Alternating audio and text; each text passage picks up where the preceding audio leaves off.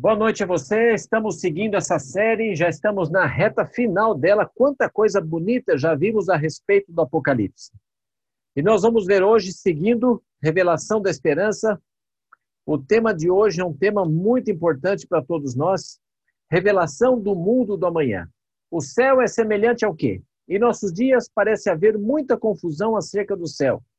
Um grande número de pessoas foi entrevistado e abordado com a seguinte pergunta: Para você, o céu se assemelharia a quê? Eis alguns exemplos de respostas a respeito do céu. Os adolescentes. O céu, meu camarada, é como um bolo no céu. Lá fora, em algum lugar, algo fantástico, não consigo compreendê-lo. Uma senhora de meia idade, funcionária de uma mercearia. O céu é um estado mental, a paz interior, um estado de calma. Um bem-sucedido executivo. O céu é a minha casa. Você deveria vê-la. Custou-me 3 milhões de dólares. Minha carruagem é um Lexicus. Os anjos são meus irmãos mais moços. Um estudante universitário, o céu é. Você está tão fora da realidade que ainda acredita nesses contos de fada. Um casal idoso, Esperamos que o céu seja um lugar real. Quanto mais velhos ficamos, mais temos tempo para isso. Apenas esperamos que o que foi ensinado na infância seja verdade. Várias pessoas, variadas e diferentes respostas. Aqui o céu se assemelha. Onde podemos encontrar informações verdadeiras sobre o céu? Porque há tanta confusão sobre o assunto. Por que essas opiniões nebulosas e imprecisas? A pergunta é: onde podemos encontrar a chave para abrir os mistérios do céu? Aqui você está vendo o edifício do Ministério da Fazenda dos Estados Unidos. Disseram-me que no edifício do Ministério da Fazenda dos Estados Unidos existem cerca de 1.800 portas diferentes. Cada porta tem a sua própria fechadura. Isso exige 1.800 chaves para abri-las. O mais surpreendente do edifício é que tem uma chave que abre todas as 1.800 portas, uma chave mestra. Gente, Deus tem uma chave mestra que pode abrir os segredos do céu. Essa chave é a Bíblia. Felizmente, não precisamos depender das teorias, opiniões humanas, temos as Escrituras. Nossa única fonte segura de informação sobre o céu é as Escrituras.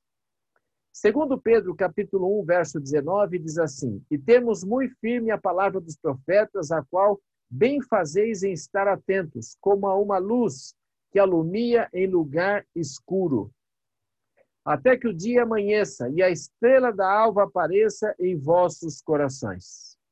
Deus nos deu os profetas, um vislumbre especial sobre as glórias do céu. O que a palavra profética fala sobre o céu? Veja, primeiro, ela promete que a terra será restaurada à beleza e perfeição que possuía lá no seu início. Apocalipse 21, 1 diz assim: Vi novo céu e nova terra, pois o primeiro céu e a primeira terra passaram, e o mar já não existe. Atos capítulo 3, versos 20 e 21. E quem vi ele, o Cristo, que já vos foi designado, Jesus, ao qual é necessário que o céu receba até os tempos da restauração de todas as coisas, de que Deus falou por boca dos seus santos profetas desde a antiguidade.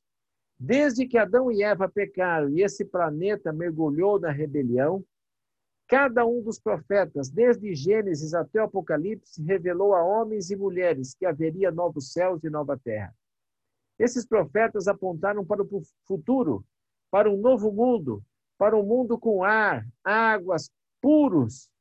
Sabe, um mundo livre de guerras, crime, violência, cheio de amor, alegria e paz. É esse mundo que você quer e eu também.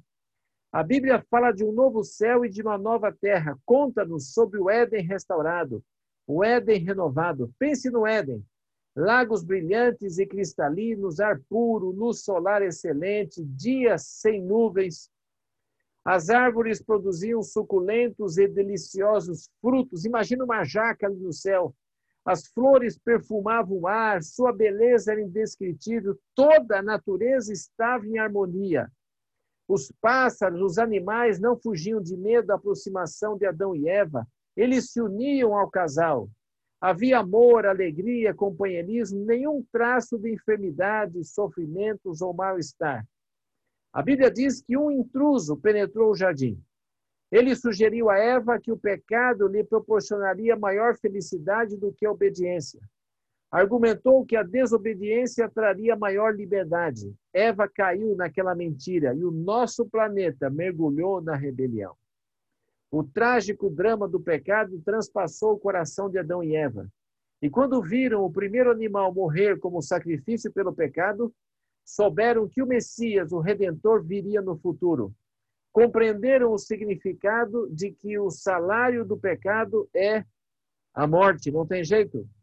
Suas mãos manchadas de sangue e a morte da vítima apontavam para as mãos sangrentas de Cristo, que viria no futuro indicavam uma cruz e o seu sacrifício por nossos pecados. Através dos séculos, em cada geração sucessiva, a raça humana contaminou-se com o pecado. O pecado se multiplicou. Sabe, enquanto a obra maléfica do pecado prosseguia, homens e mulheres começaram a adorar ídolos. O pecado aumentou rapidamente. A desobediência cresceu de maneira assustadora. Deus destruiu o mundo através do dilúvio, que deixou a terra arruinada e devastada. Isso criou vastos e desolados desertos, deformou montanhas. Através dos séculos após o dilúvio, sempre houve uma linhagem de homens e mulheres de fé.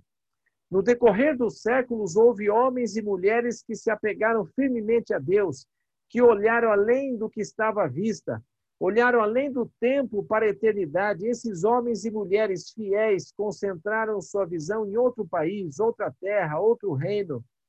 Criam que esse mundo não era o seu lugar, que havia algo muito melhor do que doença, sofrimento, angústia, enfermidade e morte. Sabe, um desses homens foi Abraão. A visão de Abraão estava fixa na eternidade. Ele se focou em outro mundo, Abraão concentrou somente não nas coisas temporais, mas na eternidade. Ele sonhou sobre o que, o que viria além. Hebreus 11:10 diz assim, ó, porque aguardava a cidade que tem fundamentos, da qual Deus é o arquiteto e edificador. Ele respirava a atmosfera do céu e contemplava a cidade cujo construtor e projetista é o Senhor. A linhagem real da fé continuou com Moisés. Moisés pertencia a um povo escravo na terra de Faraó, o Egito. Ele estava destinado a ser o sucessor de Faraó e subir ao trono do Egito. A sua carreira estava traçada, um novo Faraó. Mas a Bíblia diz assim, Hebreus capítulo 11, versos 24 a 26, pela fé Moisés, quando já homem feito, recusou ser chamado filho da filha do Faraó, preferindo ser maltratado junto com o povo de Deus a usufruir prazeres transitórios do pecado. O pecado dá prazer, mas é passageiro. Tem vida curta. Ele deixa homens e mulheres alquebrados, magoados, destruídos. Sabe, Moisés preferiu não desfrutar prazeres do pecado por um pouco de tempo, porquanto considerou o próprio de Cristo por maiores riquezas do que os tesouros do Egito, porque contemplava o galardão. Falando desses homens e mulheres fiéis, é dito nos versos 13 e 14: Todos esses morreram na fé, sem ter obtido as promessas, vendo-as, porém, de longe e saudando-as, e confessando que eram estrangeiros e peregrinos sobre a terra. Porque os que falam desse modo manifestam estar procurando uma pátria. Embora a promessa seja, esteja distante, queremos que a linhagem real de fé se apodere dela. Queremos acariciar, quando tudo parece estar invertido, quando a nossa cabeça está girando, quando nossas contas estão se acumulando, quando nossa vida parece estar se desintegrando, quando está acabada, há alguma coisa que se apegar, há algo em que suster, há algo em que se abraçar. Este mundo não é o nosso lugar, estamos apenas de passagem. Hebreus 11, 16 diz assim: Mas agora aspiram a uma pátria superior, isto é, a celestial, algo muito além da vista. Somos estrangeiros, peregrinos na terra. A eternidade é o nosso objetivo final. Há algo que nos dá esperança e confiança. Estamos a caminho do céu.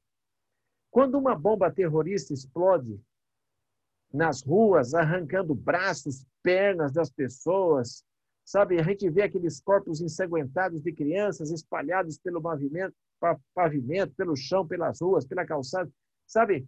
A gente olha tudo isso e, e pensa assim: olha, esse mundo não é o meu lar.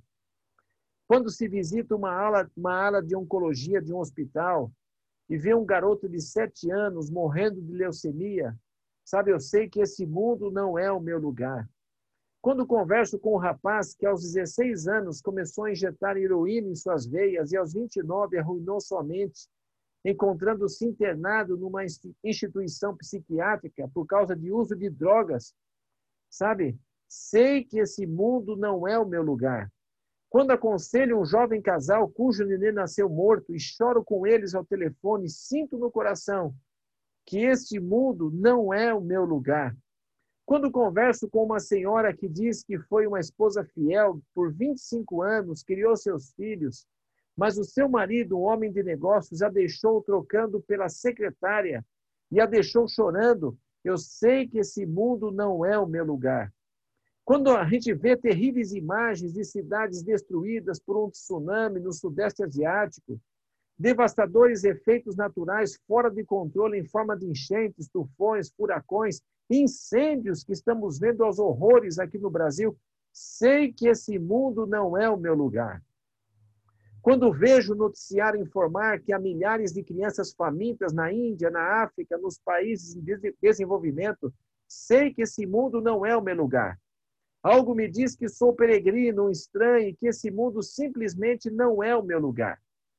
Hebreus 11, 16 diz assim: ó, Por isso Deus não se envergonha deles, de ser chamado seu Deus, porquanto lhes preparou uma cidade.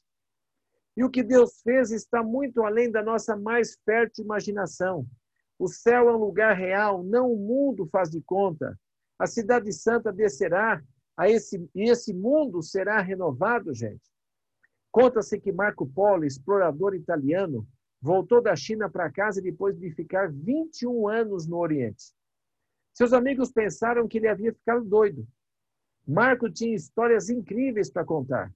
Ele disse que havia passado por uma cidade cheia de prata e ouro, que havia visto pedras negras que queimavam. Eles nunca tinham ouvido falar de carvão. Ele vira panos lançados no fogo e que não se queimavam. Sabe, eles nunca tinham ouvido falar de arbesto. Ele contou as enormes serpentes com dez passos de comprimento e mandíbulas amplas o suficiente para engolir o homem. Eles, eles nunca tinham visto um crocodilo. Ele contou de nozes o tamanho da mão de um homem. Eles nunca tinham visto um coco. As pessoas só riam de suas histórias. Anos mais tarde, quando Marco estava à morte, um piedoso homem ao lado do seu leito insistiu com Marco para que ele confessasse que todas as suas histórias eram fantasiosas. Ele se recusou e disse assim: Olha, tudo é verdade. Cada palavra, de fato, nem a metade foi dita. As palavras não são apropriadas para expressar as belezas que os escritores bíblicos nos têm contado sobre a nova terra e a cidade santa. Como Marco Polo disse, metade não foi contado. Paulo escreveu assim, olha, 1 Coríntios 2:9. Mas como está escrito, nem olhos viram, nem ouvidos ouviram, nem jamais penetrou em coração humano o que Deus tem preparado para aqueles que o amam. Essa é a questão. Imagine a pintura mais maravilhosa executada pelo artista mais renomado. O céu é mais belo ainda que tudo isso que você pode ver. Imagine a mais gloriosa sinfonia e a mais espetacular orquestra de câmara. A música celeste será mais grandiosa que isso. Imagine o mais cálido, amável e seguro sentimento. O céu de amor é maior ainda. Imagine a mais profunda felicidade que você poderia desfrutar. O gozo celestial será muito maior que isso. Imagine um coração que está em paz e despreocupado. A calma celestial tem muito maior paz do que esta. Imagine o mais maravilhoso companheirismo, a mais expansiva participação, a comunicação mais franca com amigos. A comunicação de Deus conosco e com aqueles que amamos e com aqueles que temos companheirismo será mais e mais íntima que tudo isso. Agora, o livro do Apocalipse nos dá uma descrição da santa cidade que é de tirar o fôlego. João teve uma visão da santa cidade descendo do céu à terra e ele escreveu assim, Apocalipse 21, 2. Vi também a cidade santa, Nova Jerusalém, que descia do céu da parte de Deus, ataviada como noiva adornada para o seu esposo. Quem a preparou? Deus. Porque a Bíblia diz que ela está preparada como uma noiva enfeitada para o seu marido? Porque Deus deseja que saibamos que Ele está preparando algo para você que é absolutamente fantástico. Mais belo, mais incrível, mais maravilhoso do que você pode imaginar. Quando o noivo espera no altar e observa sua noiva vindo pelo corredor central, seu coração palpita de emoção. O coração de Jesus também palpita de emoção ao ele contemplar a gloriosa reunião conosco no mundo novo. A Bíblia no livro do Apocalipse, vale-se da atmosfera nupcial. Ela é festiva, cheia de alegria, felicidade, satisfação e ânimo. A descida da cidade santa à terra é o mais festivo acontecimento do universo. A Bíblia descreve assim suas glórias. Apocalipse 21, 14 diz assim: A muralha da cidade tinha doze fundamentos e estavam sobre esses os doze nomes dos doze apóstolos do Cordeiro. Está ali. Quem eram os doze apóstolos? Tomé, que duvidou. Pedro, que negou a Cristo. Tiago e João, os filhos do trovão.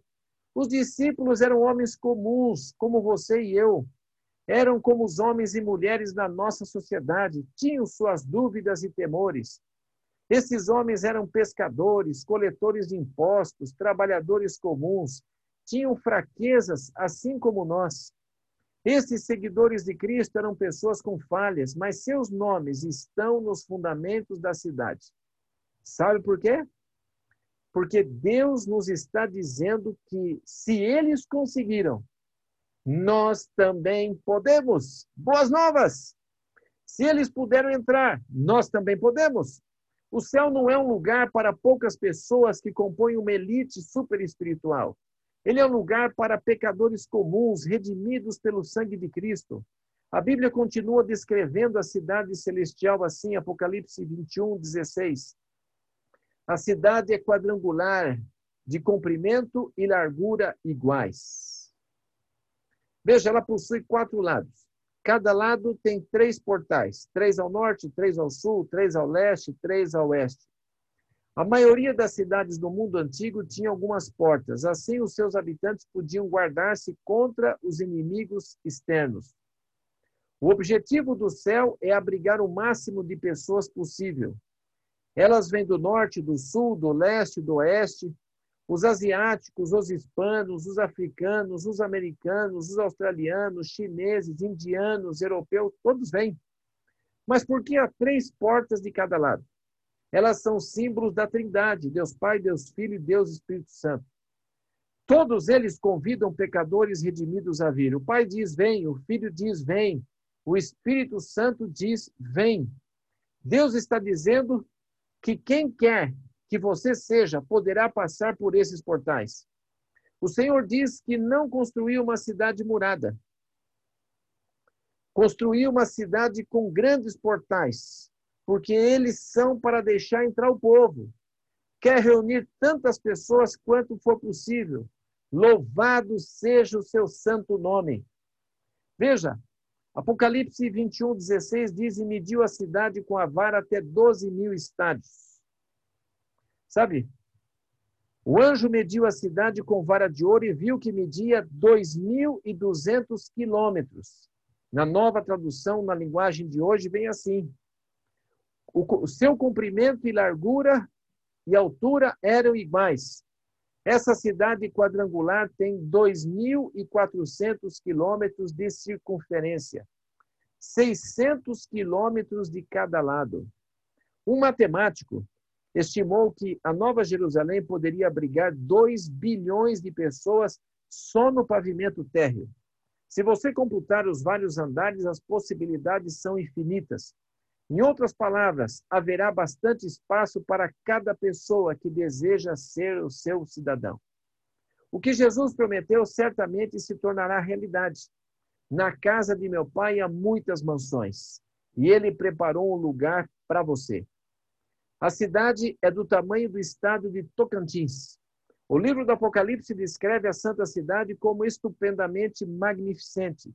Suas ruas são feitas de ouro puro, Apocalipse 21, 21 diz assim: As doze portas são doze pérolas, e cada uma dessas portas de uma só pérola. Por que doze portais feitos de doze pérolas? Jesus Cristo é a pérola de grande preço e não há nenhum jeito de entrar na cidade senão através de Cristo. Não há outro nome pelo qual devamos ser salvos, exceto de Jesus.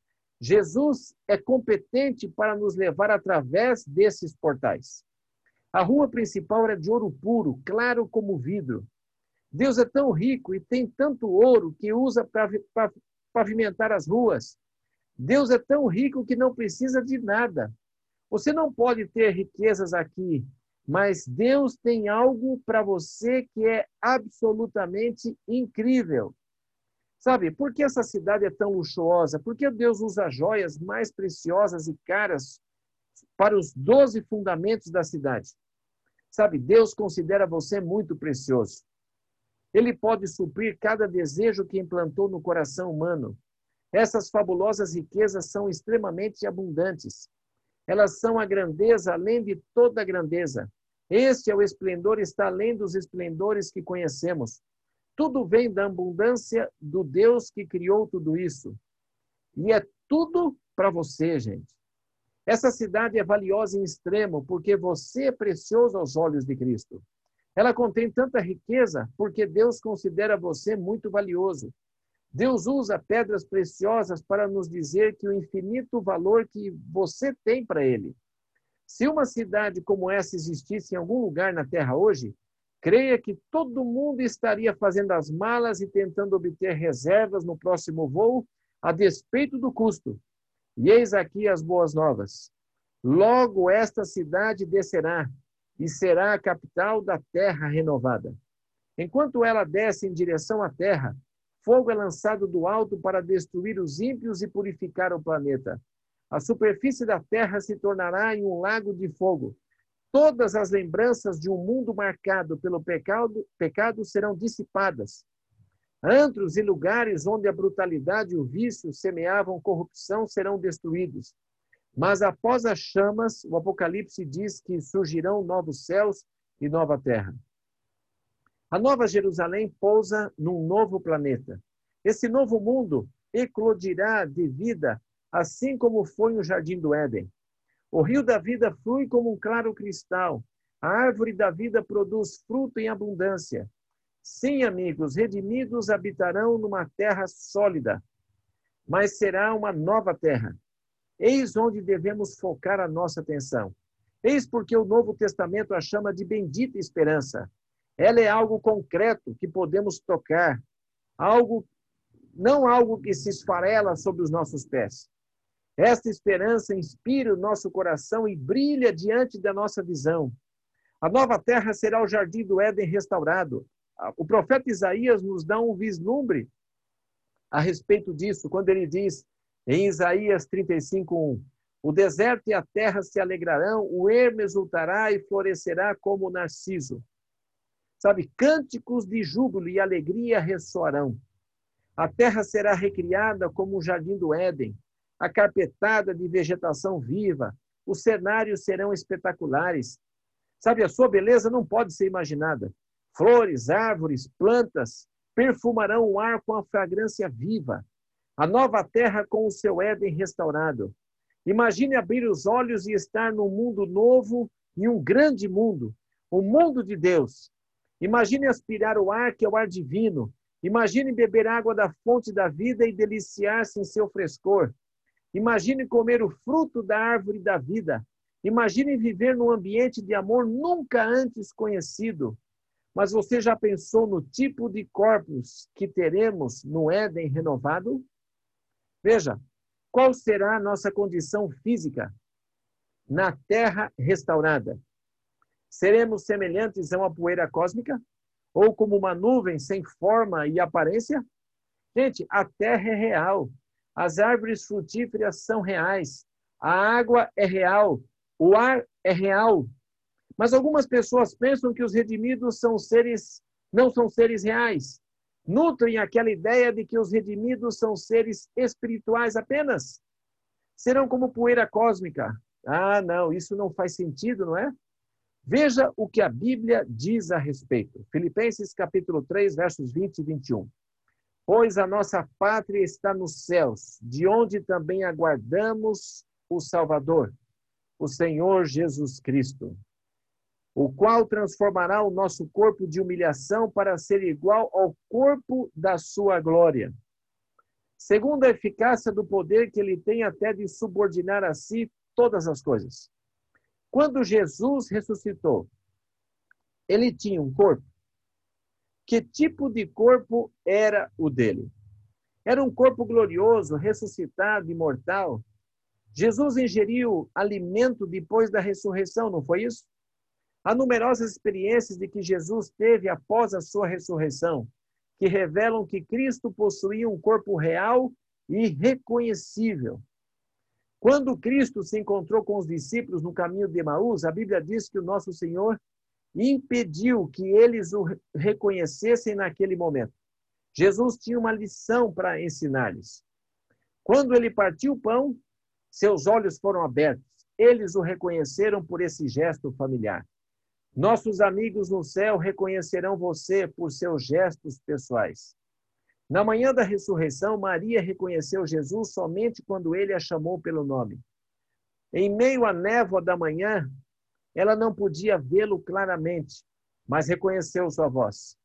Seus entes queridos reconhecerão você pela entonação vocal.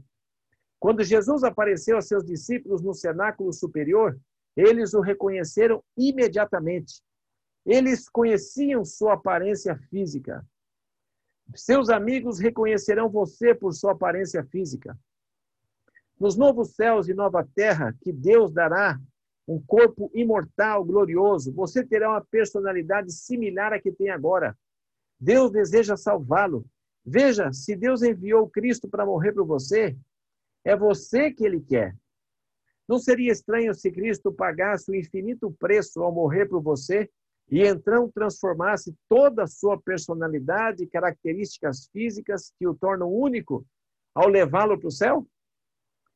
É o seu amor que ele quer, é sua personalidade que ele deseja, é a beleza de quem você é que ele quer.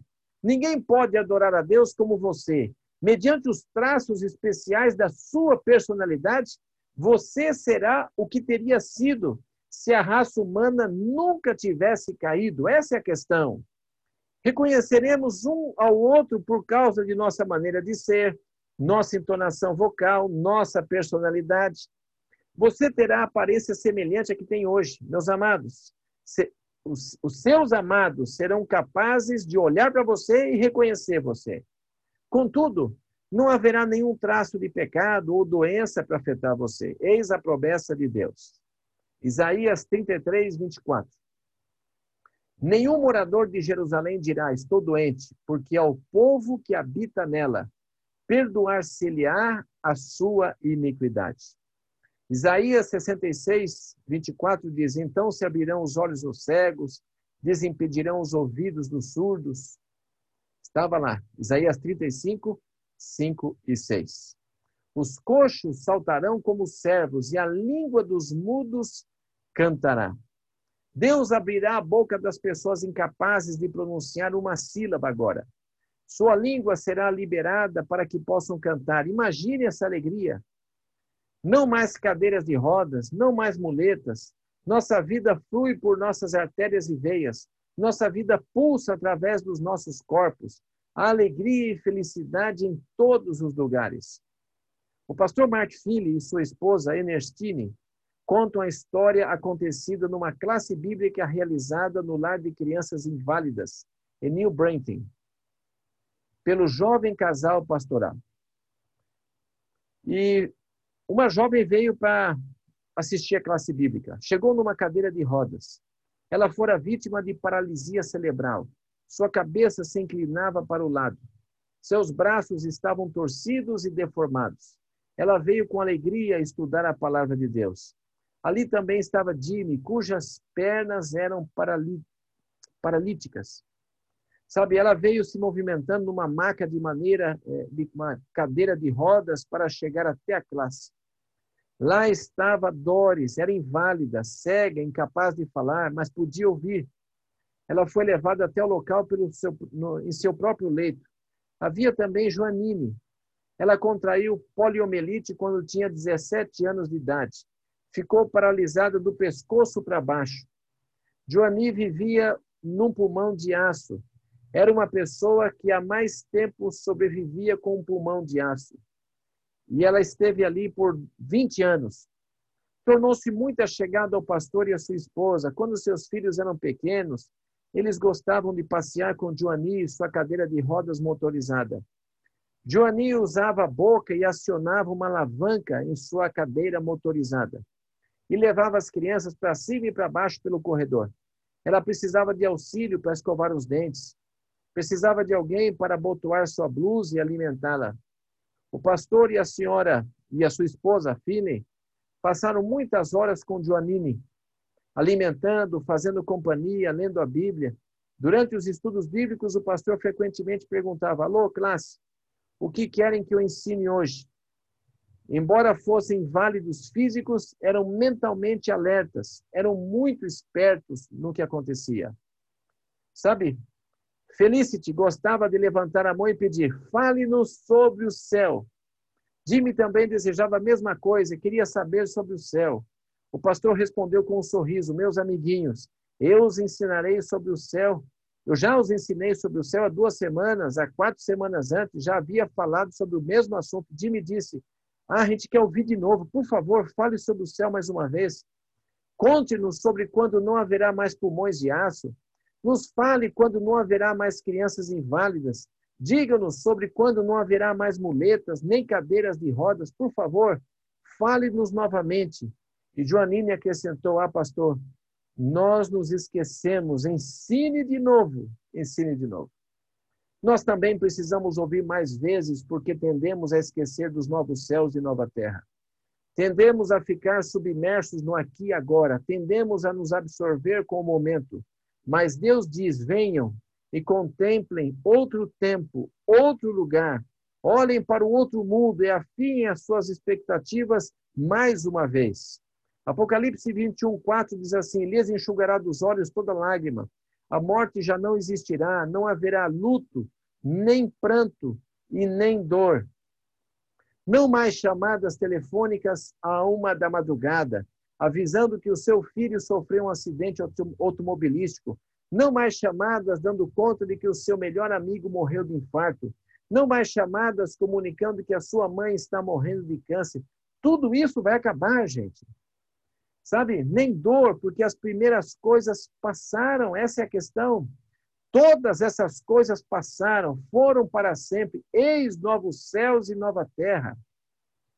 Apocalipse 22, 1 diz: então me mostrou o rio da água da vida, brilhante como cristal, que sai do trono de Deus e do Cordeiro. A água da vida representa a vida de Deus que satisfaz cada necessidade. Da mesma forma que nada mitiga sua sede como a água, nada satisfaz a sede interior de Deus como ele próprio. Nada atende às nossas necessidades espirituais como Deus. Sabe, não importa o quanto você seja apreciado pelas pessoas hoje, você anseia por mais apreciação. Não importa o quanto você seja valorizado, você quer ser mais valorizado ainda. Não importa o quanto você é amado hoje, seu anseia é por mais amor. Nenhum marido pode amar suficientemente a sua esposa, dar-lhe carinho bastante. Isso é impossível. Nenhuma esposa pode amar e ser carinhosa o bastante com seu marido haverá sempre algo dentro de nós que almeja mais, Essa é a maneira em que fomos criados, o jeito que nós fomos feitos. A única ocasião que esse déficit de amor vai ser totalmente satisfeito será quando bebermos da água da vida. Então ficaremos mais e mais satisfeitos. Queremos sentir-nos amados, reconhecidos, desejamos ser queridos, ser necessitados, apreciados. A água da vida atenderá a cada necessidade interior. Apocalipse 22, 2 diz assim: Olha, no meio da sua praça, de uma outra margem do rio, está a árvore da vida, que produz doze frutos. Gente, dando o seu fruto de mês em mês, e as folhas da árvore são para a cura dos povos. Ao comermos do fruto da árvore da vida, seremos completados. Cada resquício das cicatrizes mentais contraídas nesse mundo imperfeito será curada por Deus. Todo o amor que não temos agora, receberemos ali. Seremos amados por Deus, apreciados por Deus, envolvidos por Deus, satisfeitos nele. O próprio Deus nos abraçará com amor. Ele mesmo sussurrará em nossos ouvidos e nós ficaremos plenamente satisfeitos. A água da vida e a árvore da vida satisfarão nossas mais profundas ambições e necessidades íntimas.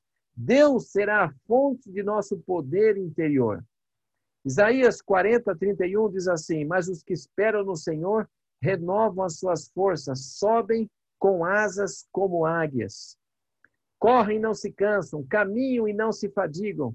Algumas vezes você se sente cansado aqui, algumas vezes você sente falta de energia, algumas vezes se sente esgotado. Deus lhe dará uma injeção de energia divina. Deus está para levá-la até a máquina divina de energia, a árvore da vida. A energia fluirá através de nossos corpos. Veja como o profeta Isaías descreve a vida na nova terra. Isaías 60, 18.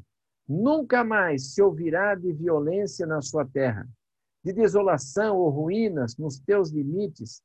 A violência terminou para sempre, as guerras também, os conflitos se dissiparam. Não há mais guerras entre as nações, mas aos teus muros chamará salvação e as tuas portas louvor. Não mais sons de violência, não mais os estrondos de bombas explodindo ou pranto de soldados moribundos. Não mais gritos de vítimas dos combates ou do sofrimento por causa de desastres nacionais. Não mais os ruídos de garrafas estilhaçadas na rua. Não mais estampidos de terrorismo, da violência, dos tumultos, de rebeliões. Em vez de tudo isso, acordes de alegria, cânticos de louvor, sons de felicidade. Isaías 11, 1 diz assim: Não se fará mal nem dano algum em todo o meu santo monte, porque a terra se encherá do conhecimento do Senhor, como as águas cobrem o mar. Não haverá danos ou destruição. As armas de guerra serão depostas. Os fuzis, metralhadoras AK-47 serão abandonados. Os aviões de guerra ficarão em terra, os tanques serão removidos, haverá um desarmamento nuclear total, as armas nucleares serão banidas para sempre. Tudo isso terá fim, acabará. Cada bomba nuclear extinta, cada navio de guerra desaparecendo, cada tanque desmontado, cada ameaça de guerra eliminada. A paz encherá toda a terra, pois ela estará cheia do conhecimento do Senhor. Cânticos de louvor e alegria estender-se-á pela terra. O céu não é um mundo faz de conta, creia nisso. O céu é um lugar real. Nele haverá atividades reais. Isaías 65, 17 diz assim: Eis que eu crio novos céus e nova terra. Não haverá lembrança das coisas passadas, jamais haverá memórias delas. Estou feliz porque algumas coisas dessa vida não virão à nossa memória. Deus nos concederá uma amnésia do mal, amnésia da impiedade, amnésia da tristeza, amnésia do desapontamento, amnésia do sofrimento. Esta é uma amnésia cósmica que Deus operará em nós. Esqueceremos todas as coisas más que nos aconteceram.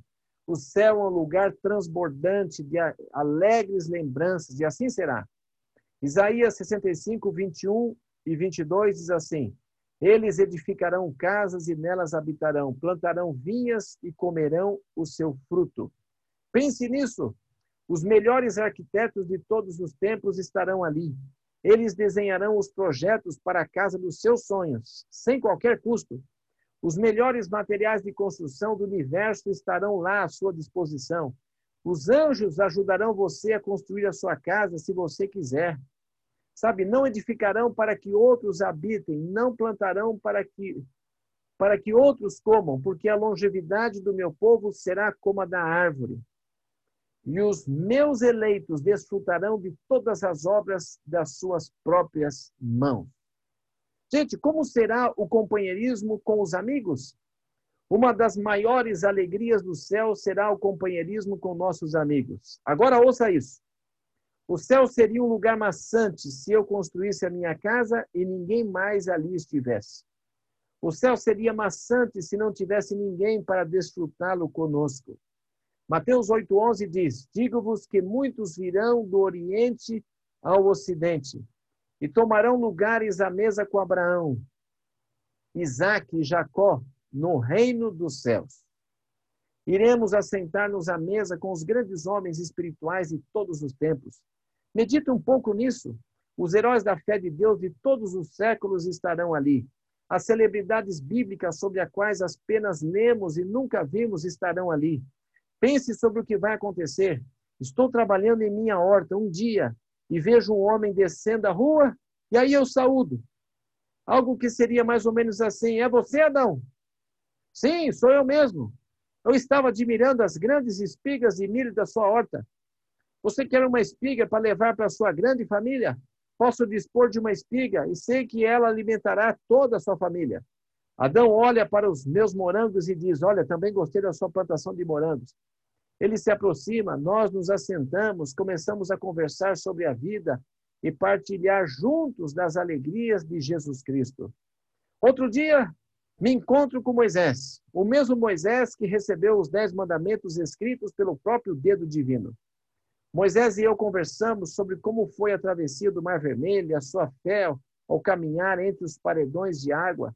Conversamos sobre como foi guiar os filhos de Israel no deserto por 40 anos.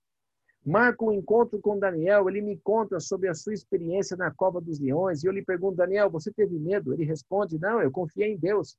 O céu é um lugar de companheirismo, companheirismo com os anjos, com os querubins, com os serafins companheirismo com as mais inteligentes celebridades bíblicas, com os homens e mulheres de todos os tempos. O céu é um lugar de companheirismo com Pedro, Tiago, João, Paulo, mas acima de tudo, o céu é um lugar de companheirismo com Jesus. Porque um dia você e eu nos encontramos como Cristo que morreu por nós. O Cristo que teve suas mãos pregadas por nós, o Cristo que recebeu uma coroa de espinhos em sua cabeça, o Cristo que derramou seu sangue por nós. Um dia, quando entrarmos nessa cidade, Jesus lá estará para nos dar as boas-vindas e dizer: Esta é a sua terra, o lar de vocês. Você nunca mais chorará, nunca mais se sentirá pesaroso, nunca mais sofrerá desapontamentos, nunca mais padecerá angústias, a Bíblia diz assim, Isaías 66, 23. De um sábado a outro virá toda a carne adorar perante mim, diz o Senhor. Eles virão do norte, do sul, do leste, do oeste, todos virão para desfrutar do companheirismo com Deus no sábado bíblico. E olhe, posso imaginar, chegamos ao imenso templo celestial e ali há um gigantesco coral de louvor. Os anjos cantam digno Digno é o cordeiro que foi morto de receber riqueza, honra, poder, glória para sempre. Os anjos estão cantando, os querubins estão cantando, o pai se levanta, apresenta seu filho. Jesus er-, se ergue, segura uma mecha de seus cabelos e se afasta, deixando à mostra as cicatrizes que o nosso pecado causou. As marcas do pecado estão bem visíveis também em suas mãos. As leves marcas de feridas são um sinal externo, lembrando o seu amor por nós. Jesus diz: Olha, eu amei tanto vocês que suportei a cruz em seu lugar. Vejam as belas flores, elas são para vocês. Respirem esse ar fresco, ele é para vocês. Jesus diz a mim e a você: Eu quero conhecer vocês e vivermos juntos para sempre agora. Apocalipse 21, 3 diz assim: Olha, Apocalipse 21, 3. Então ouvi grande voz vinda do trono dizendo: Eis o tabernáculo de Deus com os homens. Deus habitará com eles. Olha que coisa linda. Eles serão povos de Deus e Deus mesmo estará com eles. Apocalipse 22, 4 diz assim: Contemplarão a sua face e na sua fronte está o nome dele. Está ali. Um dia, ao sair do templo celestial, Jesus para diante de mim e me estende as suas mãos, dizendo: Quero fazer uma caminhada com você. Essa é a questão. Andamos através dos campos ondulantes de trigo e Jesus apanha algumas espigas esfarelando e diz assim: ó, prove. Não há grãos iguais a estes no mundo. Eu criei essa fórmula química para você sentir o seu paladar. Você gosta? Subiremos a uma colina e ele diz assim: Olha, veja as flores, não são magníficas. Não há outras flores como estas no universo. Observe as suas cores: violetas, vermelhas, azuis, rosas. Não há iguais no mundo. Eu fiz esse buquê só para você, decorei a encosta com essas belas flores. Ouço um coral de anjos e Jesus diz: eles estão cantando a sua canção. Você é muito valioso, muito precioso para mim. Eu teria suportado a agonia, a dor, o sofrimento, a tortura e as trevas da cruz, mesmo que fosse para salvar só você. Ele coloca a sua mão em seu ombro e diz: Olha, sabe de uma coisa? Eu não tenho ninguém mais igual a você. Nenhum dos anjos é como você. Nenhum dos bilhões de redimidos é como você. Não tenho ninguém como você. Você é tão precioso para mim porque se eu o perdesse, não teria como substituí-lo. E ele sente da mesma forma a seu respeito, amigo. Jesus veio à terra, escancarou todo o céu por sua causa. Ele trouxe o melhor do céu para você, suportou a cruz por você. Jesus criará novos céus e nova terra. Ele criará a terra mais uma vez, assim como era no tempo do Éden. Ele dará a você um novo corpo ele tem esses planos para você. Os planos de Deus a seu respeito são muito mais maravilhosos e empolgantes do que você pode imaginar. Deus tem muitas coisas reservadas para você. Eu não quero perdê-las. E você? É uma tremenda tolice perder ou abrir mão de tudo isso, não é mesmo? Sabe, um dia ele virá. Um dia você e eu iremos para casa, para o lugar a que pertencemos para onde jamais sentiremos nosso coração vagar e estaremos eternamente com Jesus, sem doença, sofrimento, morte por toda a eternidade. Estaremos com nossos amigos para sempre, com nossos amados por todo sempre, crendo em Cristo, amando Cristo, servindo a Cristo. Você gostaria de dizer, Jesus, anseio viver contigo através de toda eternidade. Sabe, a minha vida eu entrego ao Senhor mais uma vez. Me comprometo a amar, segui-lo, onde quer que o Senhor me conduzir. Gostaria de fazer isso nesse momento. Quero orar por você. Obrigado, Senhor, pelo teu cuidado e misericórdia na vida de todos nós. Obrigado por essas promessas maravilhosas de novo céu e nova terra. Que a vida de todos nós esteja em tuas mãos. Obrigado, Senhor, que esse lugar seja a herança de todos que estão ouvindo nesta, nesta ocasião. Em nome de Jesus Cristo. Amém.